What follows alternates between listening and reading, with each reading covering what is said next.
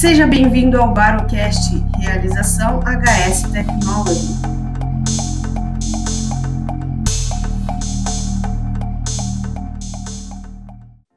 Olá, pessoal, sejam bem-vindos a mais um Barocast, o seu podcast que fala sobre baropodometria. Hoje estamos aqui com o Bruno Teixeira. O Bruno é fisioterapeuta, especialista em terapia manual e posturologia, docente no curso MPO5 e em curso de pós-graduação.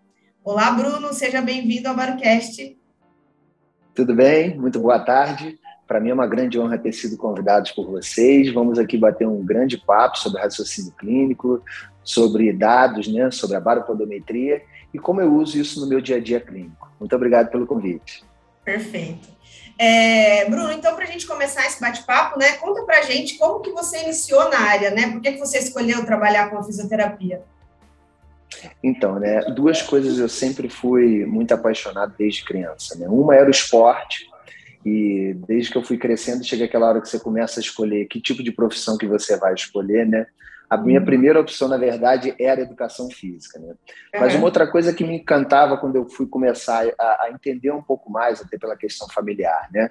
a questão dos tratamentos medicinais, né? a própria medicina, a própria fisioterapia. Tenho médicos, tenho fisioterapeutas na família, né? Uhum. E a terapia manual sempre foi uma coisa que me encantava demais, né? A uhum. questão do tratamento terapêutico manual nas suas diversas modalidades, né?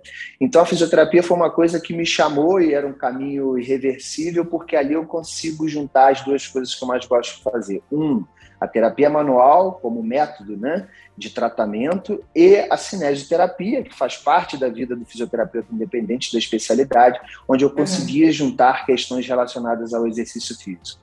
Então a fisioterapia entrou na minha vida justamente com as duas coisas que eu mais gosto de fazer com a fisioterapia. Um é a terapia manual nas suas mais diversas aplicações e dois, associar isso a um exercício físico direcionado e individualizado ao meu paciente. Né? Já estou aí há 18 anos, vou fazer esse ano 18 anos de formado. Caramba. Claro, sempre com aquela pegada forte, né? A gente, a gente tem hoje a fisioterapia, ela cresceu muito, ela avançou muito, então eu sou um cara que advenho já de um novo processo, né? Da fisioterapia e venho acompanhando essa evolução e continuamos aí na constante evolução para sempre levar o nosso melhor. Sempre, perfeito.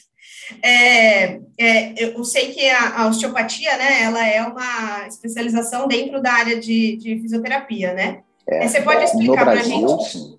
Você pode explicar um pouquinho o que é a osteopatia? É, então, acho que a princípio, antes primeiro da gente falar da osteopatia, né, a gente precisa falar que a osteopatia ela é já uma, uma filosofia, um método de tratamento milenar, né? Que uhum. começou sendo desenvolvido pelo Dr. né, pelo Dr. Andrew Taylor Steele desde 1874, né?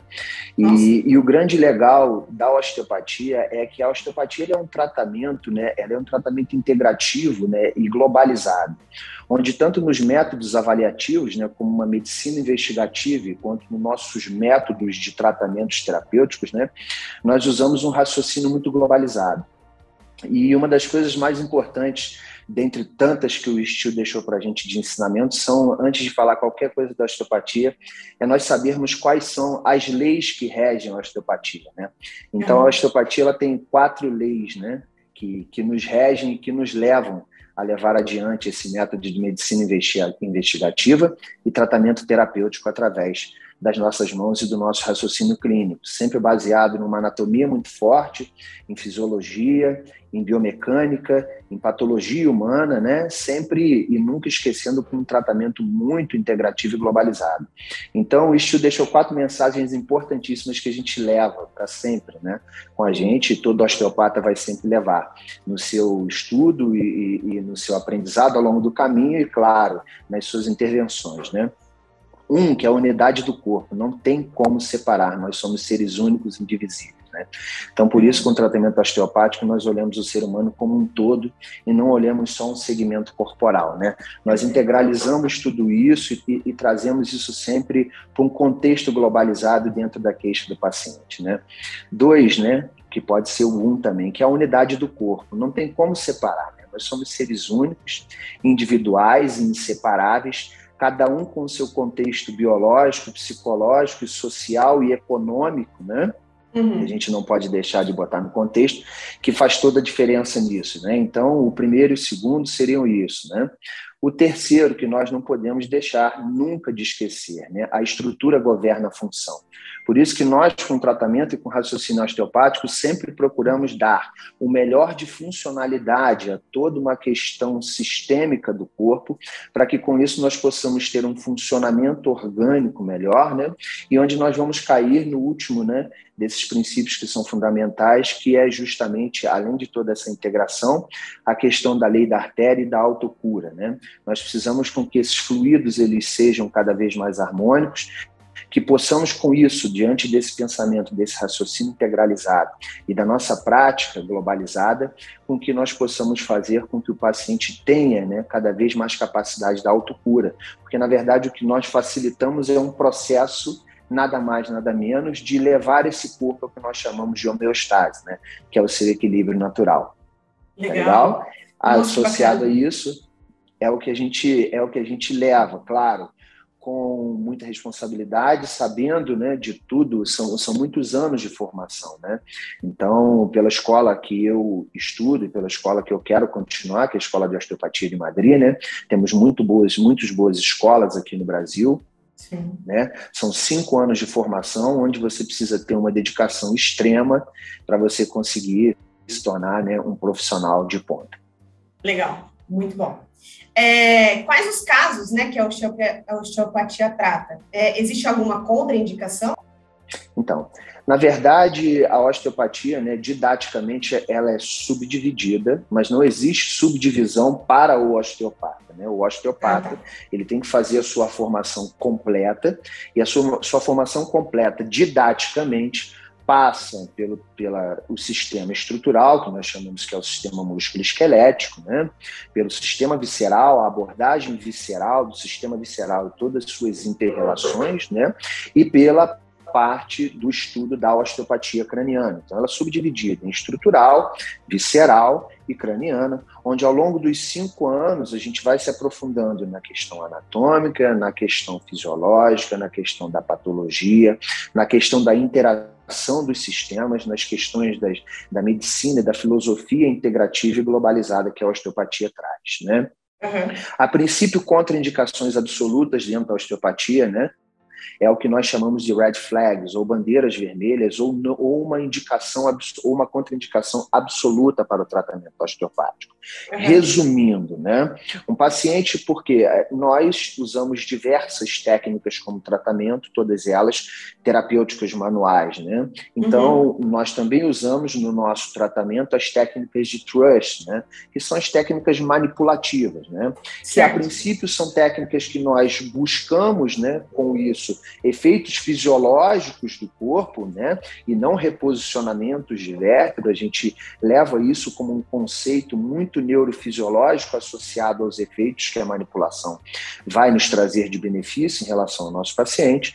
Então, se pudéssemos falar de contraindicação absolutas, falaríamos de uma fratura iminente, de um paciente naquele momento para certos tipos de técnica que cursem com algum processo inflamatório visceral, pacientes que estejam cursando naquele momento com um processo de câncer, pacientes que têm uma contraindicação absoluta por estarem num tratamento médico ao qual a nossa intervenção não seja indicada naquele momento. Entendi. Então, basicamente, fraturas são extremamente contraindicadas, podemos tratar à distância e não aquele local. Pacientes que estejam cursando com algum tumor ou com alguma doença sistêmica, são dois casos em que nós levantamos uma bandeira vermelha e o nosso tratamento osteopático naquele momento não deve ser executado. Em todos os outros casos, e isso nós conseguimos discernir, claro, na nossa avaliação, que é uma avaliação muito criteriosa, entendermos se o paciente está apto também naquele momento a começar o seu tratamento osteopático. Perfeito. Muito obrigada. É, como então associar a osteopatia com a baropodometria? É, é, na verdade, a baropodometria ela entra no meu contexto com o raciocínio osteopático, principalmente quando eu penso em dados estabilométricos, tá? Os dados estabilométricos para mim são importantes porque é uma queixa comum em meu consultório pacientes que têm queixas cefálicas, né? Pacientes que têm que cursam com processos de tontura, pacientes que têm queixas vestibulares como vertigens associadas, né? Pacientes enxaquecosos que passam muitas vezes por desequilíbrios, né, ou por déficit do controle motor por causa das suas alterações vestibulares, pacientes que chegam com queixas de pós-trauma, principalmente porque eu também trabalho com palmilhas, né, e a ah, gente sempre fica atento em relação a isso na avaliação, principalmente traumas de membro inferior, onde você muitas vezes cursa com um processo de alteração de marcha e com queixas persistentes depois disso, onde os dados, tanto pressóricos quanto estabilométricos, nos orientam. Né? Um dado que eu sempre gosto de somar muito também no raciocínio posturológico é que nós trabalhamos com entradas neurosensoriais. E das entradas neurosensoriais, né, tanto pés, quanto olhos, quanto sistema vestibular, quanto sistema estomatognático e cicatrizes no tecido conjuntivo, nós conseguimos perceber também, através dos dados que a plataforma nos dá, as alterações do centro de gravidade, as alterações pressóricas e as estratégias de equilíbrio que o paciente usa, tanto em estática, quanto em dinâmica, quanto em apoio unipodal.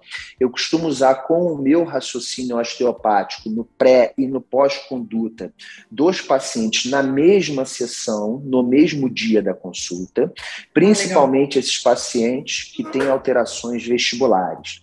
Por quê? Porque eu consigo mensurar os dados estabilométricos antes da minha intervenção e eu consigo confrontar esses dados estabilométricos depois da minha intervenção. E a gente percebe que as estratégias, muitas vezes, que o paciente usava antes da sua intervenção e que ele começa a usar depois da intervenção, principalmente no dado estabilométrico, me dá sempre, na maioria das vezes, um resultado muito satisfatório. Então, quer dizer, isso me ajuda a corroborar que a minha terapêutica, que a minha avaliação me trouxe com o meu raciocínio clínico, com a minha intervenção, né? Uhum. Terapêutica manual naquele momento, com todas as coisas associadas ao conceito posturológico também, com que nós tivéssemos melhora nos dados estabilométricos no pós-sessão. Então, se a gente puder juntar numa caixinha, né, dentro do uhum. que eu uhum. faço, nesse conceito, pensando na osteopatia junto, seria isso. Legal. É, a gente tem muitos, né, osteopatas que, estão, que são clientes nossos, né, e a gente sempre costuma é, perguntar para eles como está indo o trabalho, né? Sempre para ter esse feedback que é bem importante. Alguns relatam para a gente que eles fazem até é, em tempo real, assim, né? Por exemplo, você disse que faz um pré e pós, por exemplo, na mesma sessão, né? O que é muito legal, porque você recebe a pessoa, você analisa ela na barpodometria, né? Vê várias é, informações que você quer colher ali, e aí, logo após a sua manipulação, você consegue ver também, já ver o que, o que alterou e o que vai alterar conforme o tempo também, né? Porque ainda tem um tempo também. E você costuma fazer isso também, de, de visualizar em tempo real, por exemplo, fazer alguma manipulação com a pessoa de cima da plataforma? Olha, em cima da plataforma especificamente, eu não costumo intervir no paciente. Quer dizer, eu intervenho, como por exemplo, é, muitas vezes eu uso né, é, peças podais sem a ah, tá. plataforma tá e uso com a plataforma e mensuro aquilo ali com a plataforma, tanto estática quanto dinâmica, tanto com e tanto sem aqueles elementos para eu ver a resposta que eu vou ter, quais são os dados que eu vou ter, tanto pressóricos e estabilométricos, diante da queixa que ele tinha e diante da intervenção terapêutica que eu preciso ter. Mas, por exemplo, já usei em vários pacientes com queixas de coluna, por exemplo, que uhum. tinham grandes alterações, pacientes crônicos, que cursavam com grandes alterações dos dados estabilométricos, também o pré e o pós-manipulação. Ah, tá, bacana, entendi, perfeito. Bruno, agradeço muito. É, se você quiser completar, falar mais alguma coisa, fica à vontade. É, adorei bater esse bate-papo aí com você. É sempre muito gostoso poder é, aprender mais, porque esse podcast, para mim, ele é um aprendizado diário. A gente entende muito sobre baropodometria, mas a correlação que faz né, com diversas áreas assim é fantástico, né? Ver a possibilidade, o mundo inteiro que tem de, de possibilidades, que é muito legal. É, agradeço muito você. É, gostaria que você deixasse suas redes sociais para a gente poder seguir você, acompanhar o seu trabalho, né? Enfim, os cursos que você dá também, né? Se tiver a possibilidade de entrar nesses cursos, deixa aí tudo, pode aproveitar esse espaço. Eu que agradeço mais uma vez o convite, é um prazer para mim poder estar aqui. Grandes profissionais, grandes craques da fisioterapia, que eu acompanho sempre vocês, até porque eu sou cliente de vocês também. E uma honra poder hoje estar podendo falar um pouco da minha prática clínica, levar um pouco mais à frente né, a fisioterapia, que eu acho que é uma das nossas missões. Agradecer a vocês e parabenizá-los pela grande equipe, tanto do pré-venda quanto do pós-venda e do intervenda, que eu acho que assim, a assistência ao cliente ela é fundamental. Parabenizar porque a plataforma realmente é uma plataforma maravilhosa. Aconselho a todos os fisioterapeutas que puderem, né, é, se aprofundem. Quem puder adquirir também adquira, porque é um grande recurso terapêutico no dia a dia tá bom? Das minhas redes sociais, Instagram e Facebook, o endereço é o mesmo, é arroba Bruno Fisioterapia Osteopatia. Por lá a gente sempre passa deixando muito conteúdo de qualidade, raciocínio clínico, um pensamento fora da caixa, um pensamento integrativo e globalizado e aquilo que eu faço no dia a dia. No YouTube, eu boto também algumas coisas de raciocínio clínico, dicas para pacientes, né? E todas essas interações lá no YouTube, meu canal é Bruno Teixeira, fisioterapeuta. Tá bom? Muito obrigado pelo convite, fico sempre à disposição para a gente bater esse papo legal aí. Perfeito, Bruno, muito obrigada. É, pessoal, muito obrigado para quem ouviu até agora. É, agradeço muito. Semana que vem tem outro episódio aí para vocês e até mais. Tchau, tchau.